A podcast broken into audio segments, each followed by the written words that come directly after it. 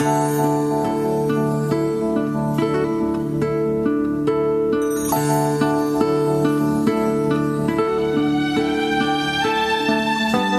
vez más, muchas gracias por acompañarnos en este punto horario en nuestra reflexión. Estuve mirando Jeremías 1.8 y Josué 1.8. Imagínense, y en Jeremías encuentro, estoy contigo para librarte, dice Jehová. En Josué, estaré contigo, este, no te dejaré, ni te desampararé. Una vez Spurgeon dijo, en corazón mío, ven, ven corazón mío, ten calma y esperanza.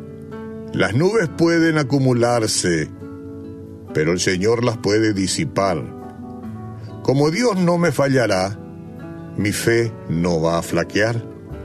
Como Él no me abandonará, yo no le abandonaré. Oh, que nos conceda una fe reposada una fe reposada. Bueno, eso es lo que él meditó en cierta ocasión. Dios no concede la gracia necesaria antes de la tribulación. Él construye el puente cuando llegamos al río. A veces pensamos que nos vamos a hundir bajo las fuertes tribulaciones que vemos que otros están soportando. Miramos a la distancia y nos atemorizamos del misterio y la angustia que puede sobrevenirnos. Pero aún no hemos llegado a la crisis. Y las gracias no se nos otorgan antes del momento necesario. Jesús aparece en medio de nuestras tribulaciones las cadenas que están atando a Pedro cuando estaba en la cárcel quedaron rotas. Pedro siguió al ángel que fue a ayudarle. En el camino de salida de la cárcel tropezaron con una barrera imposible de pasar. La puerta de hierro que daba paso hacia la libertad. Pero se abrió. Se abrió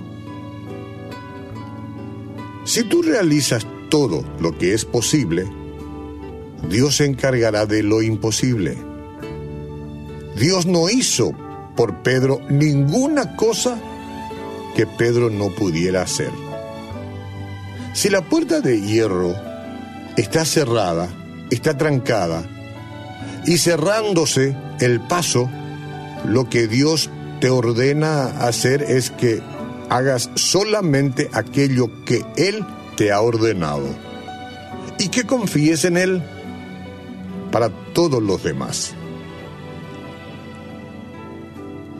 En el gran sermón del monte el Señor dijo, no os afanéis por el día de mañana, porque el día de mañana traerá su propio afán. Basta a cada día su propio mal.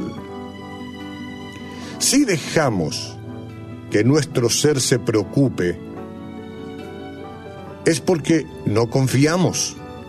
Aún tenemos el hábito de afanarnos. Alguien dijo, con su acostumbrado buen humor, era un pastor, que una vez se sentó en su estudio a preocuparse de muchas cosas.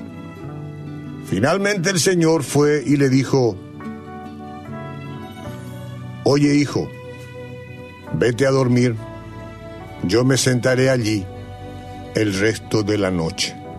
Bendito seas Jesús, que nos enseñas a confiar en ti y a no estar más afanados. Amén.